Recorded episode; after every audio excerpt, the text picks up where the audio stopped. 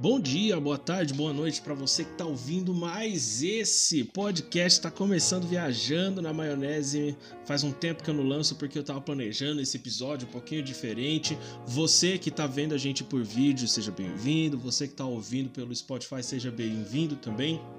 Você vai ouvir agora uma conversa top que eu tive com o Cristiano Pereira, o Cris. Né? Eu já congreguei com o Cris há um tempo atrás na mesma igreja, trabalhei junto com a esposa dele também por um tempo.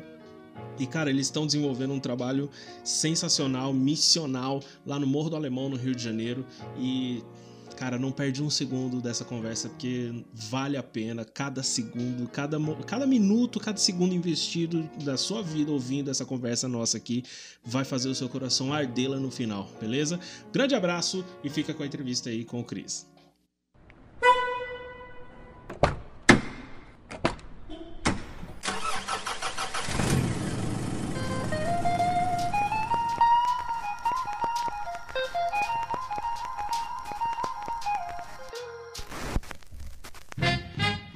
Bom dia, boa tarde, boa noite para você que tá ouvindo, mas esse Viajando na Maionese. Hoje eu tô com um convidado especialíssimo, cara. Faz tempo que eu tava querendo trocar essa ideia com eles. Uh, é o Chris, do Outside Movement. Uh, Cris, antes da gente começar a nossa conversa, se apresenta para quem tá ouvindo a gente aí, pro pessoal saber mais quem, quem é você, a Geisa, sua esposa, qual o trampo que vocês estão fazendo aí no Rio. Beleza, salve Alamo, satisfação minha poder estar aqui, compartilhar um pouco, a galera poder ouvir um pouco ah, temos desenvolvido um trabalho aqui no Morro do Alemão, no Rio de Janeiro. Mas nós veio do interiorzinho de São Paulo, Birigui, aqui no alto do morro. E aqui nós temos desenvolvido um trabalho missionário. Tanto a questão da pregação do evangelho, mas também o trabalho social. Trabalhado com crianças, conscientização de cuidado de animais, poder levar o evangelho para as pessoas não só na palavra, não só apenas literário, de uma forma literária, mas em ação também. E estamos aqui à disposição, já indo para três anos aqui no alto do Morro do Alemão, para a glória de Deus. Da hora, mano. Três anos vocês estão com esse trampo aí, né? Uh, ah, para quem é ouvinte do, do Viajando, deixa eu só explicar, né, por que nós estamos tendo essa conversa. Já fazia tempo ali que eu, que eu acompanho o trampo do Crise da Geisa lá no Alemão.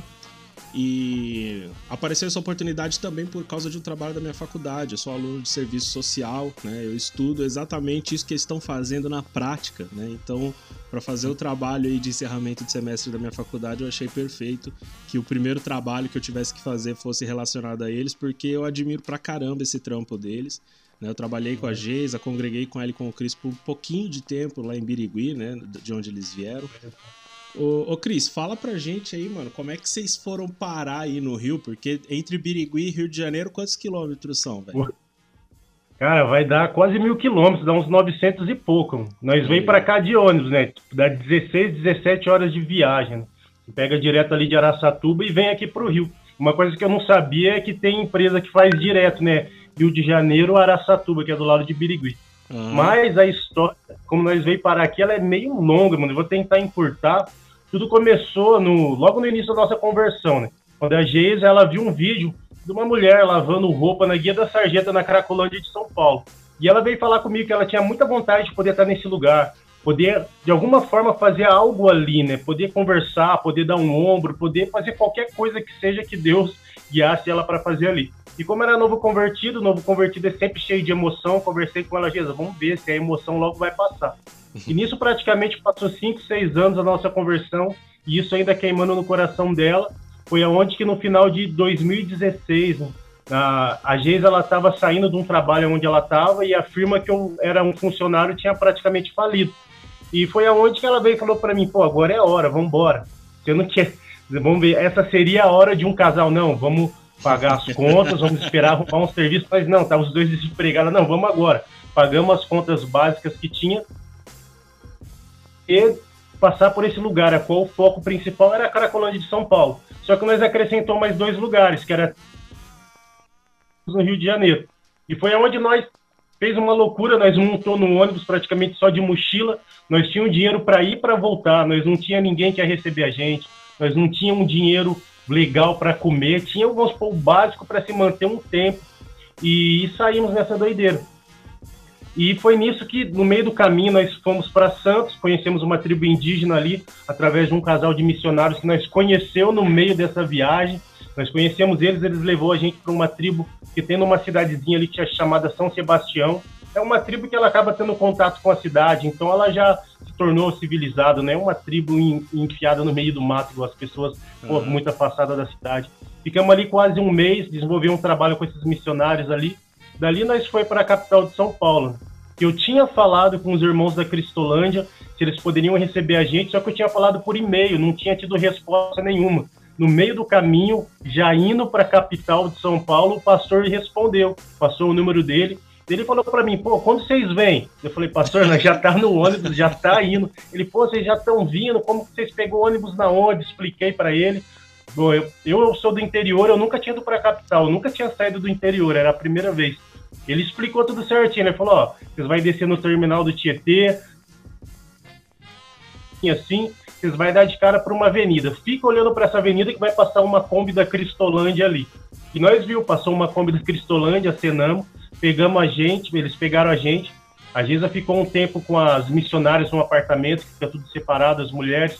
Eu fiquei na missão com os homens. E ali tivemos a oportunidade de desenvolver um trabalho com eles na Caracolândia naquele lugar que a Giza queria ir desde o começo e tal. E ficamos ali também quase um mês, era já viração do ano 16, 2017. Nós viu o belo trabalho que os irmãos da Cristolândia, os irmãos Batista fazem ali, tanto o trabalho de pregação do evangelho, tanto trabalho de ressocialização, né, trazer aquela pessoa que está na, na drogadição, que está na situação de rua, novamente para inserir no meio da sociedade. É um trabalho magnífico. Aí dali, a ideia nossa era ir para o Rio.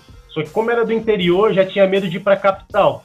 Chegando ali na capital, até os próprios, as pessoas ali da capital, não, vocês é louco, não vai para o Rio de Janeiro não, vai vocês dois sozinhos, lá é muito perigoso, vocês não conhecem ninguém. Começaram por uma por mais medo em nós, né? Nós, pô, então acho melhor voltar para casa, né, Giza? Pô, já tá bom, já conheceu a Cracolândia. E a Gisa começou a conversar com uma missionária lá. Tipo, a Gisa falou, pô, Deus ele tinha colocado no meu coração que entre o dia 26 e 27 de dezembro, isso 2016 ainda, eu ia estar no Rio de Janeiro. Essa missionária olhou para ela meio espantada. Ela pegou e falou: Eu sei porque Deus falou que entre o dia 26 e 27 vocês iam estar no Rio. E dia 26 eu estou voltando para o Rio de Janeiro e tem dois lugares vagos no meu carro. Mano. Isso daí nos encorajou a montar no carro e descer para o Rio com ela. Chegamos no Rio de Janeiro, Aí sim, agora, como viemos parar aqui, isso porque eu estou falando da primeira vez. Ela falou: oh, eu não posso levar vocês para minha casa, por causa da minha mãe, minha família, não vai entender. Aí eu falei: não, tá. Dá uma orientação que nós vamos tentar encontrar algum lugar para ficar. Só que nisso os irmãos lá da Batista foram fazendo canal com um amigo, com outro amigo, foram falando, até que nós chegou na casa de um pastor, que ele é presidente dos pastores da Baixada Fluminense aqui do Rio de Janeiro.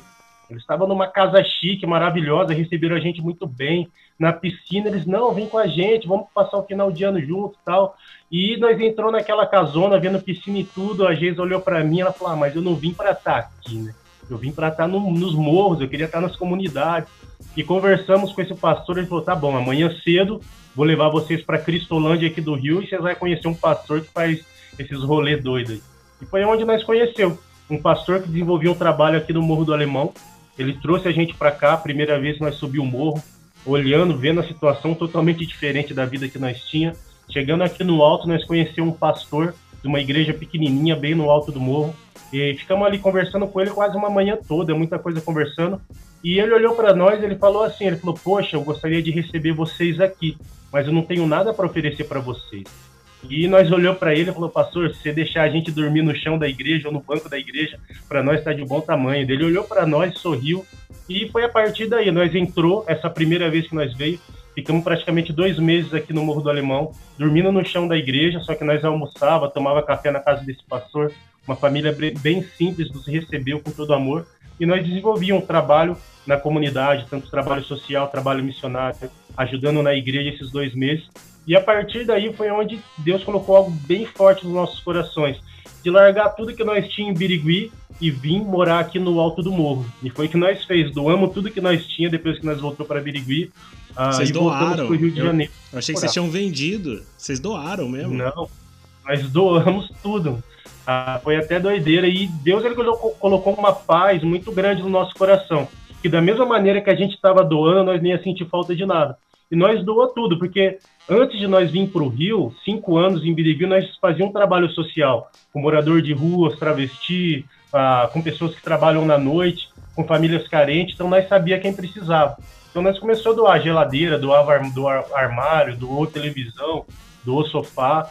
E quando nós veio aqui para o Rio para morar, nós já tinha conhecido alguns irmãos, até de outras comunidades. E da mesma maneira que nós doamos, essas pessoas começaram a doar para a gente também. E hoje nós temos a nossa casinha aqui, tudo bem simples, mas nós não sentimos falta de nada. Tudo que nós doamos, nós recebemos novamente. E já estamos aqui, já indo para três anos morando aqui no Morro do Alemão. Que Deu uma abreviada bem grande na história aí, mas pô, tem muita, teria muita coisa para falar, mas é o básico é isso daí. Que da hora. Quem sabe uma segunda conversa aí eu querer mais detalhe, mano, porque realmente assim quando quando eu eu vi que eu, porque assim eu conheci eu, eu já conhecia vocês e aí por causa de um amigo meu eu vi a página do Outside Movement, mas eu não sabia que eram ah. vocês. Tá ligado? Eu, eu vi alguma coisa ali que vocês, que, que vocês tinham postado ali mas eu não sabia que era vocês. E aí depois eu fiquei interessado, falei, caraca, que trampo da hora tal. Comecei, aí, aí eu caí num vídeo de vocês. Aí quando eu vi era você e a Geisa, é claro, só podia ser, cara, porque. É, é, Legal. Porque eu trabalhei com a Geisa, né? Eu conheci a Geisa é, é. no dia a dia e eu sei, mano, que tipo assim, que se era pra alguém fazer isso, tinha que ser ela. E você, depois que eu te conheci lá na época, também falei, putz, mano, não tem que ser eles. Não, Massa, se tem alguém que eu conheço que faria isso, seria vocês mesmo.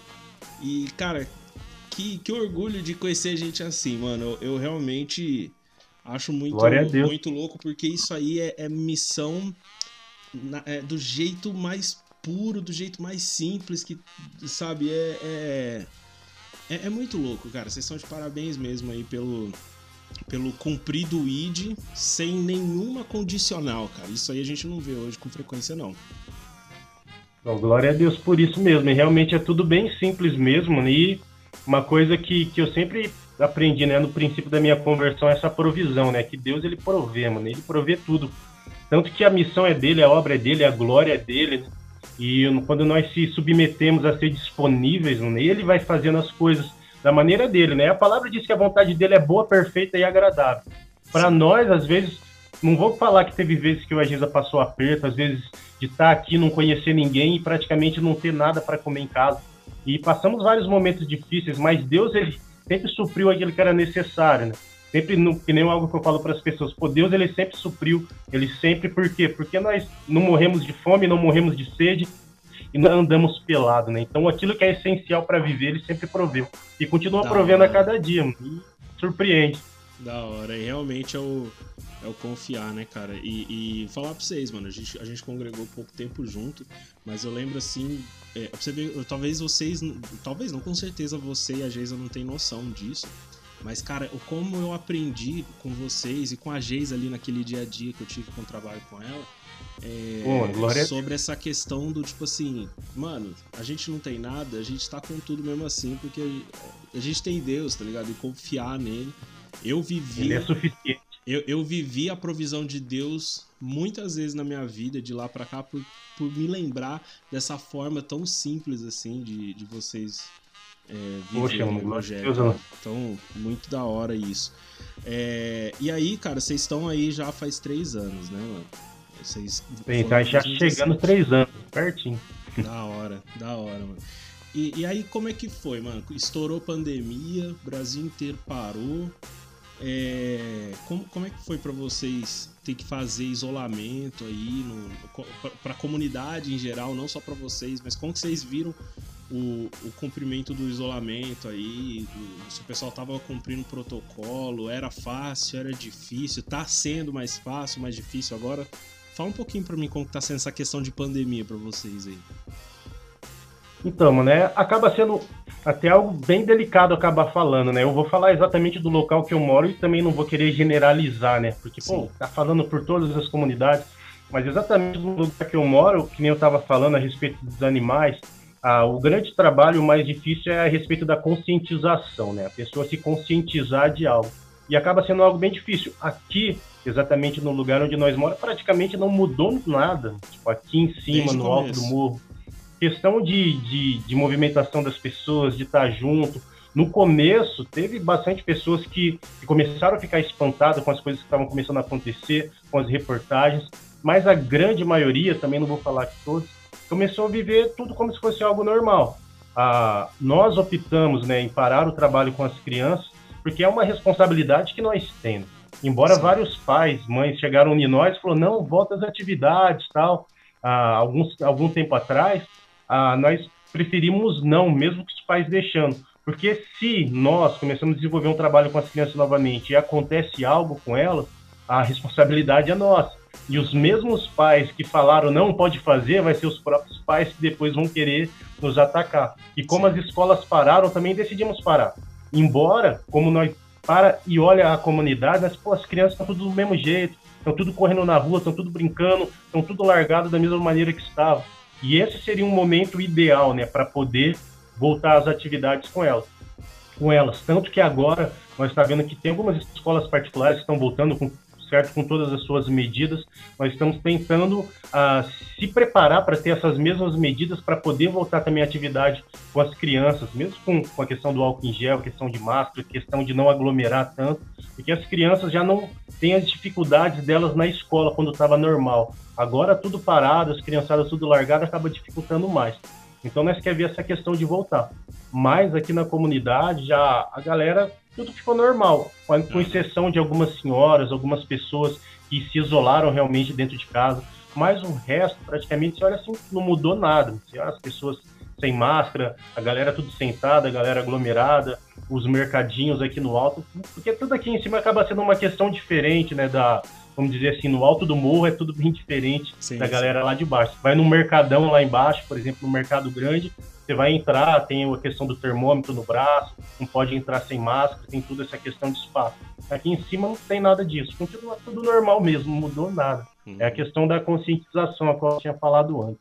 Tô ligado, tô ligado. E você acha que, porque você falou, né, a escola parou tal, e vocês é, vocês fazem reforço escolar, né, no trampo de vocês aí com, com a molecada, né? E como é que você acha que, que vai ser para eles agora que tá voltando? Porque é o seguinte, você falou que tem escola particular que tá voltando, mas escola pública não voltou, ou voltou? Não, a escola pública não, ainda falaram pro final do ano, só que acabaram empurrando, eu conversando com algumas crianças, eu ouvi falar só do começo do ano que vem, eu tô meio que por fora, mas escola pública não voltou. E eu tô falando das particulares porque eu vi algumas reportagens falando aqui do Rio e tal. Tô pegando como base isso daí. Sim. Mas as públicas também não voltaram, não. Porque aqui eu tenho visto que, assim, e tá no mesmo rolê, mais ou menos aí, as particulares brigando para voltar, as públicas não voltaram e tal. E eu vejo assim que as crianças da escola pública elas estão ficando para trás de uma forma mais explícita, né? Porque já ficava para trás por causa da, da qualidade do, do, do que é oferecido para elas. Né? Método. Sim, e agora elas estão ficando mais para trás ainda, porque o, o, o, o, rico ele tem essa possibilidade, né, de, de oferecer pro, pro filho todo o ambiente para estudo, para sabe, as crianças aí, por exemplo, durante a pandemia, aqui no estado de São Paulo, não sei como foi no Rio. Aqui no estado de São Paulo, o, o governo gerou umas aulas é, que o aluno consegue fazer em casa online. Ah. Né? Teve, você sabe se teve alguma coisa desse tipo aí? Teve, teve, eu creio que teve sim, porque teve algumas crianças a qual nós trabalhamos, no caso uma delas, a mãe veio pedir para mim que se eu pudesse imprimir alguns, alguns trabalhos que a escola tinha passado. Se eu não ah. me engano, as professoras, né, através de páginas no Face, páginas da escola, ah, elas ali colocavam, a, por exemplo, as tarefas que as crianças deveriam fazer segundo a, a sala de aula qual eles estavam. E teve isso. Só que aí a grande questão é no alto do morro que, que nem todo mundo tem acesso a isso, né? Tipo, nem todo pai acompanha a tarefa da escola, nem todo pai tá, infelizmente, está interessado em, em correr atrás, de ir, de imprimir, de fazer. E com o tempo, tipo, até acabou parando, né? Até essa própria mãe a qual estava fazendo, a escola não, não teve muita cobrança em cima disso por conta ah, dessa dificuldade de conseguir ter o acesso para poder fazer esse tipo de trabalho acabou dificultando um pouco, eu creio, por causa da e essa é a única, aí. De... Essa é a única que na pandemia teve alguma, alguma procura com vocês? Ou teve mais alguma mãe? Não, teve. Foi essa que veio para poder fazer e essa outra que veio pedir para que nós voltasse o reforço escolar, né? Porque nós, Entendi. no reforço escolar, nós ajudava as crianças a fazer o dever de casa. E de quantas crianças, crianças ali? Quantas crianças mais ou menos vocês estavam cuidando ali no, na parte de reforço? Cara, a parte de reforço, sempre no total, sempre ficou em torno de 50, 50 crianças. No reforço, e duas acaba voltou... ficando. Como? De 50, dessas 50 e duas voltou, mano. Tipo, na, durante a pandemia com interesse em estudar. É, foi aonde as próprias mães, né? Nem foi tanto pela parte das crianças, mas a própria mãe por ver a necessidade. Criança tanto nunca porque, quer. Porque as próprias, as próprias mães às vezes têm dificuldade de, de ter paciência, né? de ensinar Sim. a criança a fazer o dever de casa. Então, às vezes, acaba preferindo que nós ensinasse o dever de casa. E essa outra era por conta da questão da impressão, né? Que precisava imprimir e ela não estava tendo condições. E aí nós conseguimos fazer o COI para poder imprimir uns trabalhos para essa criança daí. Que doideira, né, cara? Então, basicamente, as crianças foram deixadas para trás, né? Não teve, teve nada, né? Cara, é, é bem difícil aqui, mano, na questão do, do reforço escolar, nós viu quanto, quanto é necessário, né? Tanto as próprias crianças, mano, eu não, eu não, eu não vou afetar, não vou do sistema de ensino de hoje como que tá, mas tem crianças aqui que tá na quarta série, mano, que não sabe ler e não sabe escrever. E eu, pô, como consegue estar tá na quarta série? Como que chegou na quarta série? E ver total dificuldade e você vê o medo da criança de aprender. Não estou falando de todas. Quando você vai ensinar a criança para brincar, ela se diverte, ela brinca. Vamos fazer teatro, ela faz. Vamos jogar um videogame, ela joga. Quando fala de aprender, você vê um nervosismo na criança, a ponto de algumas às vezes até querer chorar por não conseguir fazer, por travar.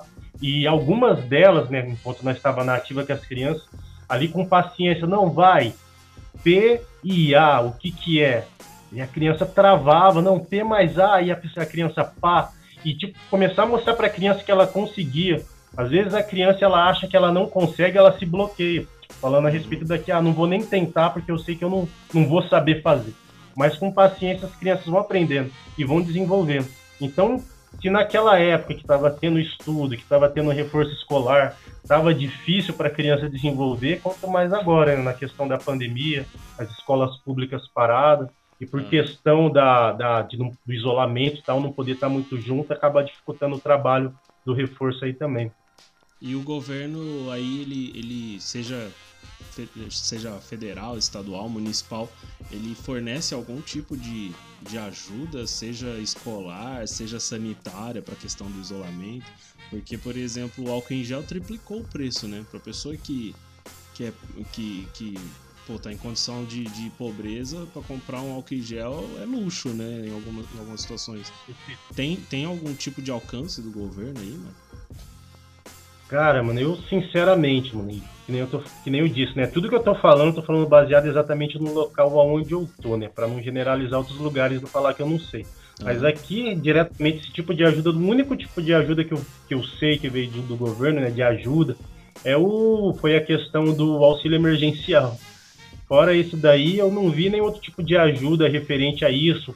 Fora as ONGs, né, que tem bastante ONG. Eu não vou falar que não, mas eu já vi bastante ONGs aqui trazendo álcool em gel, trazendo cesta básica. É, mas a ONG já não é mais o governo, né? A ONG já, já é a ausência do governo, né? É, então, e aí é mais a ativa das ONGs mesmo. Sim. Do governo aqui, a única coisa que eu vi mesmo foi a questão do auxílio emergencial aí, que saiu pra galera aí. Mas essa questão de álcool em gel, essas coisas aí, é bem difícil mesmo. Uhum. E questão de, de água, mano. Porque eu soube que no começo da pandemia teve bastante problema com relação ao fornecimento de água em alguns lugares aí. Como foi pra vocês? Sim. Então, aqui exatamente no morro teve também. Logo quando começou o início, deu um problema. Porque aqui no alto né, de uma bomba né, que manda água para cima e aqui no alto do morro tem um reservatório. Esse reservatório enche.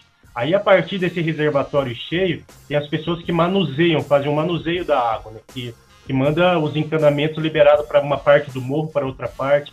Então, eles manuseiam essas águas duas vezes por semana. Por exemplo, aqui no caso de quarta e sábado. Quarta é o dia que cai água e, e o outro dia vai ser no sábado. Por exemplo, se acabar a minha água nesse tempo, se eu não saber administrar a água da minha caixa nesse tempo, ou se eu nem tiver caixa, eu só vou ter água nesses dois dias da semana. Caraca, Mas como a maioria aí. que a galera tudo tem. Deixa eu ver se eu entendi. Vamos?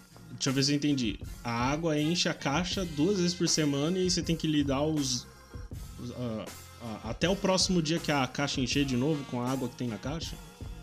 É, essa daí é a grande realidade. Que nem um exemplo aqui de casa. Nós tem duas caixas. Uhum. De quarta e de. Que é liberado para encher. Aí, durante, por exemplo, de quarta até sábado, eu vou ter essas minhas duas caixas para usar. Eu tenho que saber administrar essa minha água. Embora aqui em casa, só eu e a Geisa, nunca teve tanta dificuldade assim. Conseguimos uhum. passar aí de boa. Mas, quando dá algum problema nesse manuseio, que é a falta de água lá de baixo para encher essa caixa que distribui aqui em cima, todo mundo acaba ficando sem água. E foi o que aconteceu logo no início, no início da, da pandemia, aconteceu isso daí. Bastante lugares ficou sem água, até aqui em casa ficou sem água. E acabou sendo algo que dificultou bastante, porque já tinha a questão da pandemia, né? Falar higienização, questão de todos os cuidados que tinha. Aí mais a falta de água acabou para dificultar muito no começo. Porque, pô, para lavar uma louça, para você tomar um banho, qualquer coisa, cara, você vai depender totalmente da água. Né? Que loucura, velho. Que loucura, né? E. Foi doideira. E, e, aí, e aí, como é que tá as previsões para os próximos tempos? Você sabe como é que tá? Se tem previsão de volta para normalidade? Que você falou que no, no morro em si, a, a, as pessoas, no, no, geral, já estão vivendo normalmente, né? Tem alguma é, coisa que tá, tá parado? Tem, a, além da escola? Tem alguma coisa aí que você fala, putz, isso aqui não tá funcionando? Caramba, aqui, mano, no, na questão do morro, como eu falei, tá funcionando tudo. A questão da escola, a escola tá parada. Ah, às vezes tem alguns lugares que, que nem, por exemplo, tinha lugares turísticos, vamos dizer assim, estava fechado, mas já está liberando normal, está funcionando normal. E é mais a questão que eu vejo mesmo é da escola, que é o que está parado totalmente mesmo.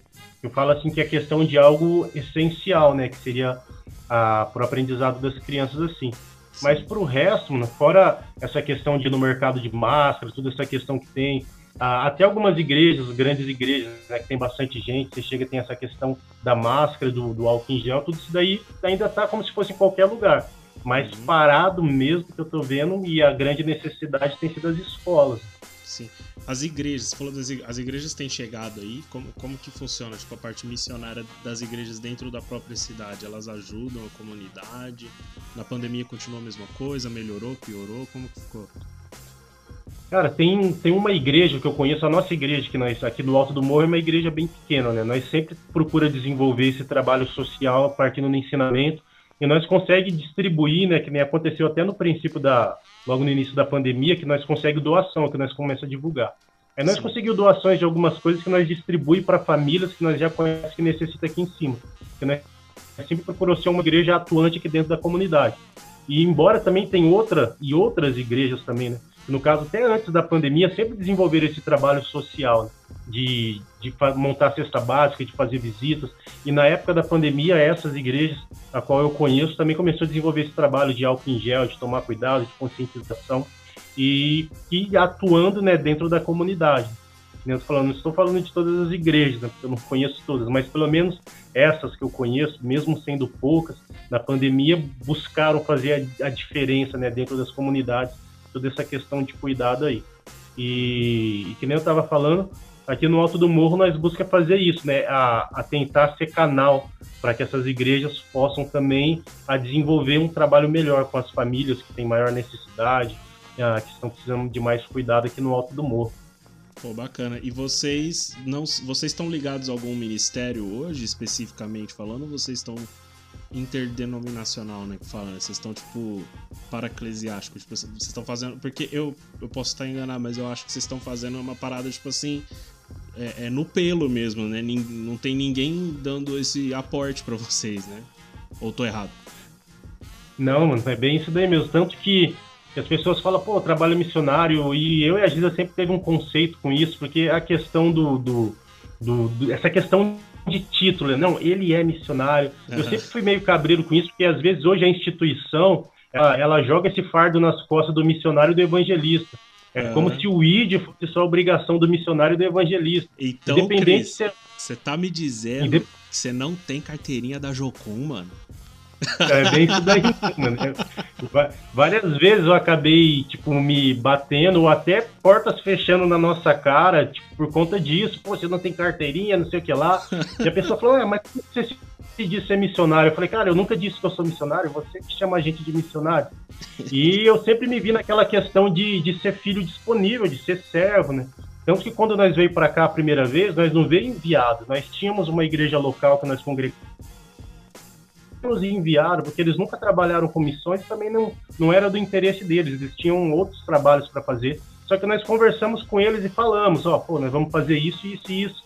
E na época eles, pô, eles oraram com a, com a gente, concordaram tal. Aí nós veio aqui pro morro e começou a ter algumas dificuldades que, como nós já estávamos fazendo parte da igreja aqui de cima, porque nós já estávamos morando aqui, quando nós teve uma oportunidade de voltar para Birigui, nós sentamos com eles e conversamos. Falou, cara, nós quer se desvincular totalmente da igreja, tanto que nós já está tendo um trabalho lá em cima, nós está fazendo parte do ministério lá no Alto do Morro, e acabamos desvinculando dessa igreja a qual nós congregávamos. E sempre foi tudo assim, foi algo que para nós, justamente Deus nos enviou para cá para uma missão, para poder tanto essa missão, como eu falo, a religiosa, pregação do evangelho, anunciar o, o a, a boa, as boas novas, mas também esse trabalho social aqui no local.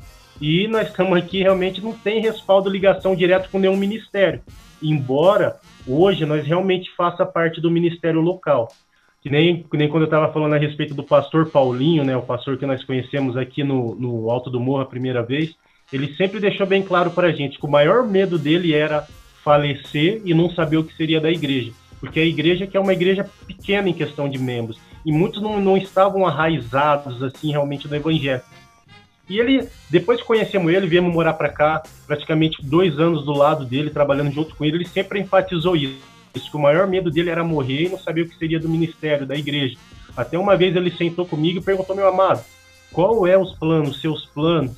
Porque eu gostaria que você assumisse esse ministério aqui. Eu falei para ele, pô, pastor, eu, eu tenho os nossos planos é vir para cá e ficar dois anos aqui, ajudar você a ajudar a comunidade e voltar para nossa casa, porque nós também temos planos lá, né? Temos uns, uns trabalhos para ser feito lá.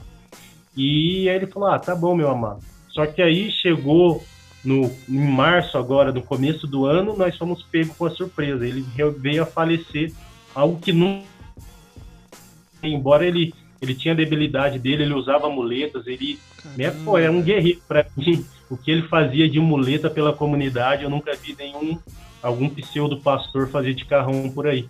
Mas ele veio a falecer, mano. E nisso, que eu sempre falo, Deus no céu, mas nós aqui na terra acabou se vendo na responsabilidade da igreja nas nossas mãos, pô, de cuidar da igreja, tanto da parte administrativa quanto do mem dos membros. Nós já cuidava da igreja assim desde quando viemos para cá, só que ali auxiliando ele, cuidando de tudo. E do dia para a noite nós se vimos como responsáveis pela igreja, pelo ministério. E hoje está dessa mesma maneira. Como você tinha perguntado se nós fazemos parte de algum, algum ministério, hoje nós estamos ligados totalmente ao ministério aqui, né? Que é Ministério IBAI, né? Igreja Batista da Aliança Eterna. Estamos cuidando da igreja com todo cuidado para que a igreja comece a caminhar com as próprias pernas, para conseguir encaminhar uma igreja que venha a ser cobertura, ou até mesmo um pastor que venha assumir, um pastor que realmente prega o evangelho. E estamos focados nisso agora, para que se quando nós voltarmos né, para nossa casa, para que a igreja continue atuante. Mas até lá é nós que estamos aqui junto com a igreja.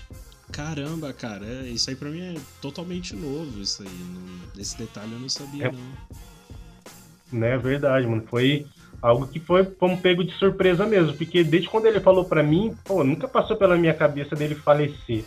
E quando ele faleceu, nós éramos as pessoas mais próximas. Tanto que a debilidade que ele teve, a doença que ele teve, ele precisou de cuidados, então nós estávamos ali do lado dele, ajudando a dar banho, ajudando junto com a família, porque a família nos acolheu como família aqui. Nós não tinha ele apenas como pastor, nós tínhamos ele como pai, né, pra gente. E pra gente foi ali todo instante com ele. E a hora que ele faleceu, cara, parece que a ficha não tinha caído, né? E aí nós Caramba. se viu com essa responsabilidade aí do ministério. Que doideira, mano.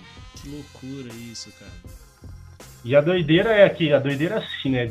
Os planos de Deus são mais altos do que os nossos, né? Desde quando ele nos enviou para cá, mas, pô, o propósito é ir ali.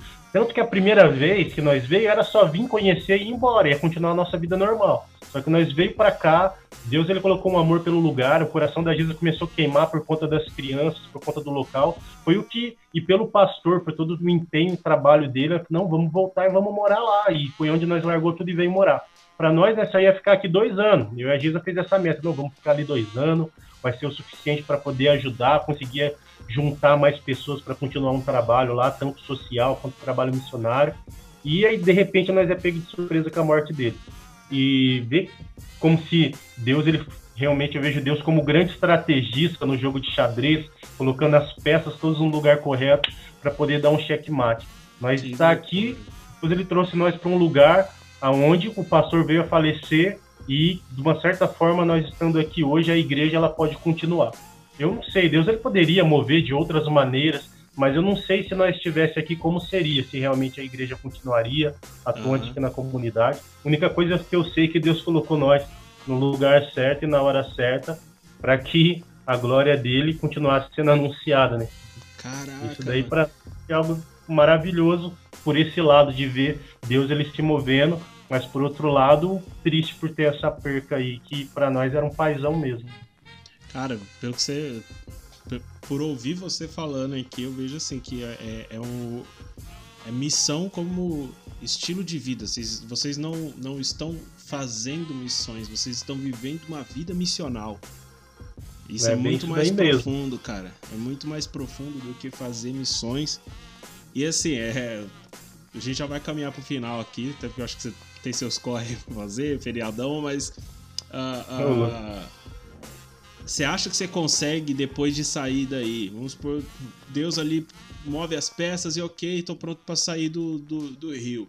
Você acha que você consegue voltar à sua vida normal, mano, em Birigui de novo? Como que vai funcionar? Porque, cara, só de você falar aqui, eu espero que, que é, é, das pessoas que estão que, que ouvirem essa entrevista, o coração queime tanto quanto o meu tá queimando te ouvindo aqui falar, cara.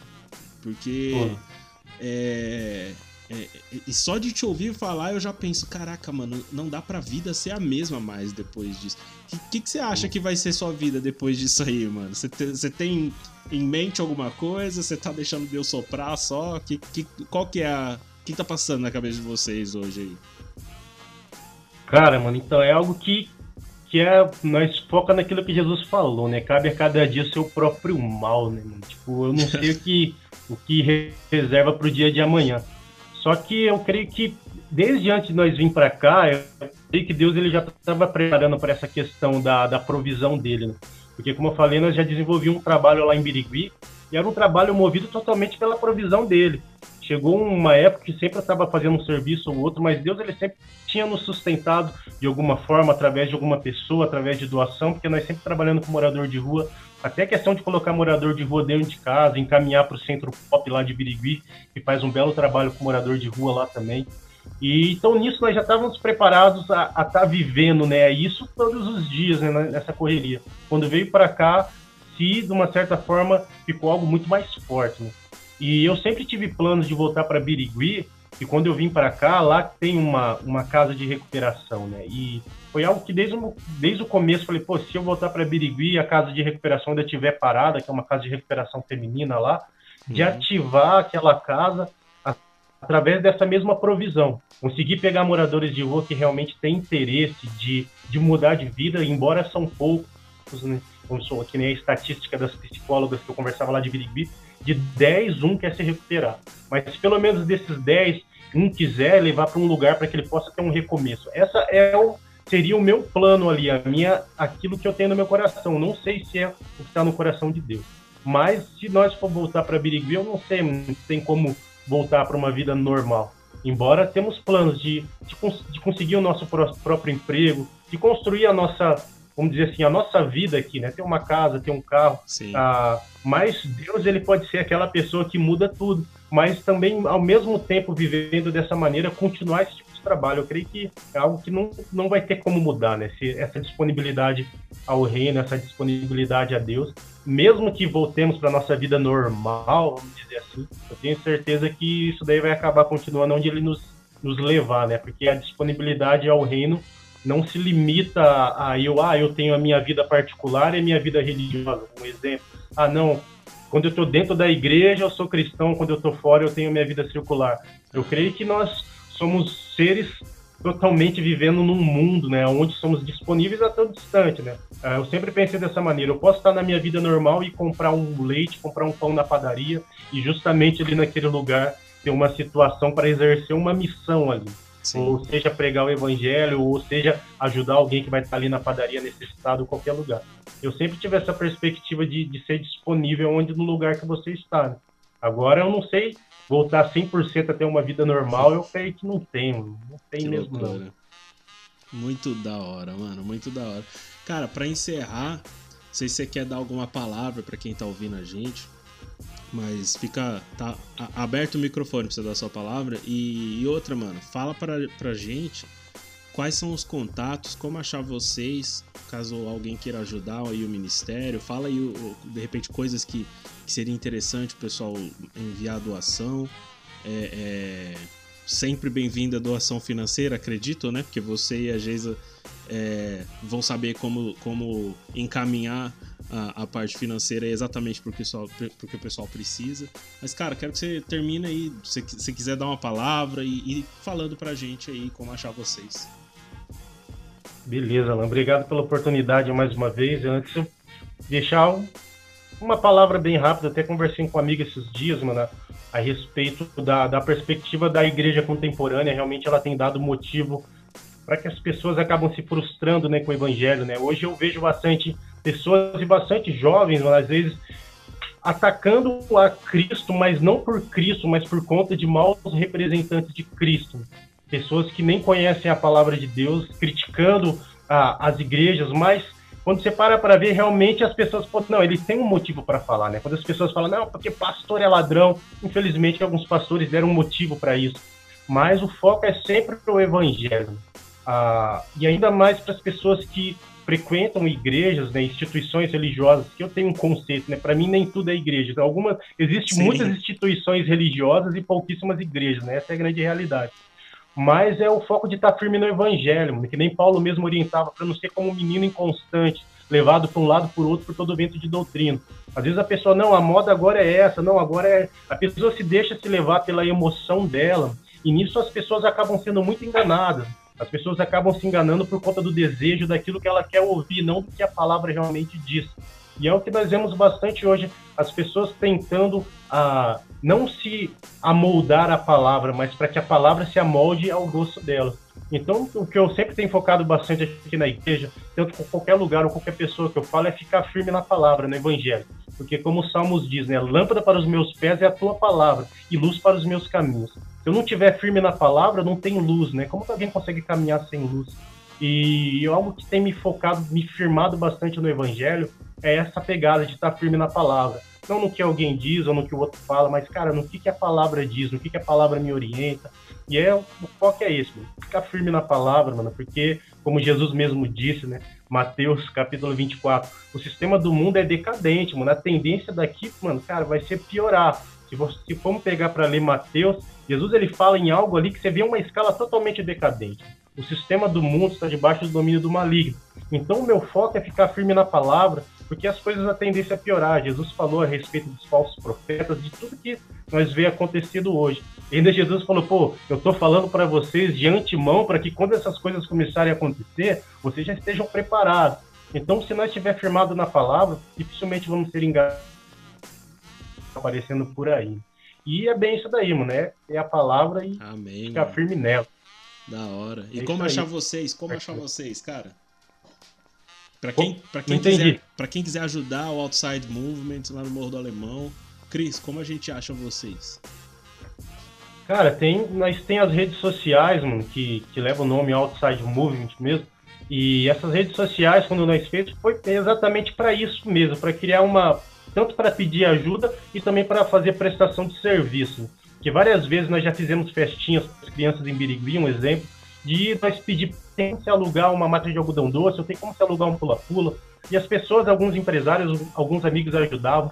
Então as redes sociais nós começamos a usar para isso. Por exemplo, foi lá, fez a festinha, fizemos um vídeo rápido, ou fizemos ali umas postagens de fotos, para que quem ajudou pudesse ver. E até se a pessoa permitisse, nós fazia ali os agradecimentos tal para que fizesse uma prestação de serviço e gerar uma transparência.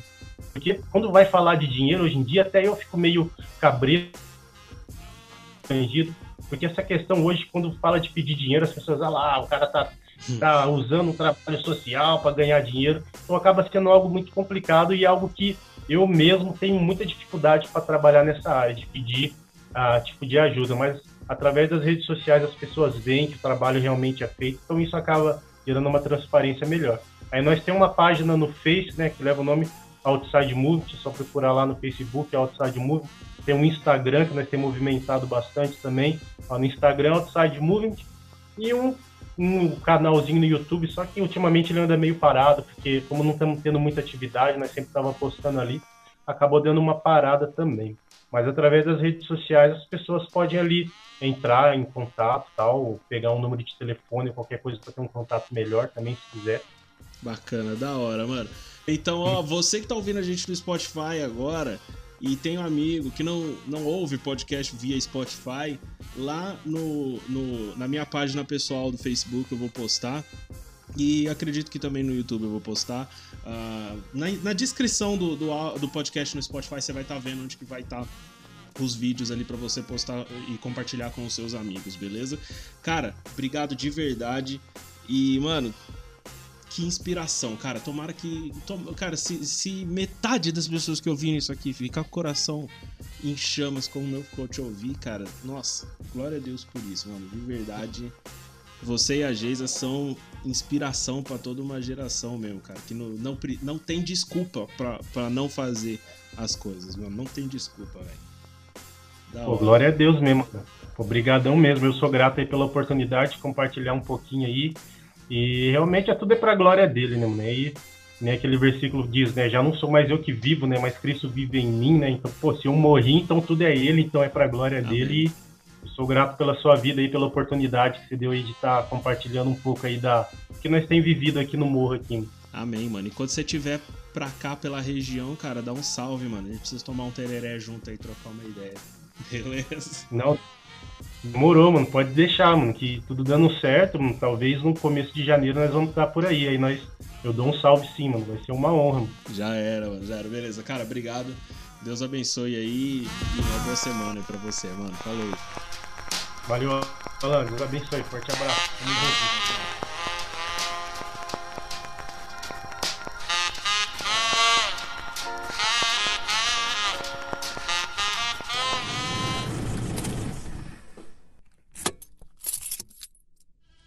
Esse episódio é um oferecimento de.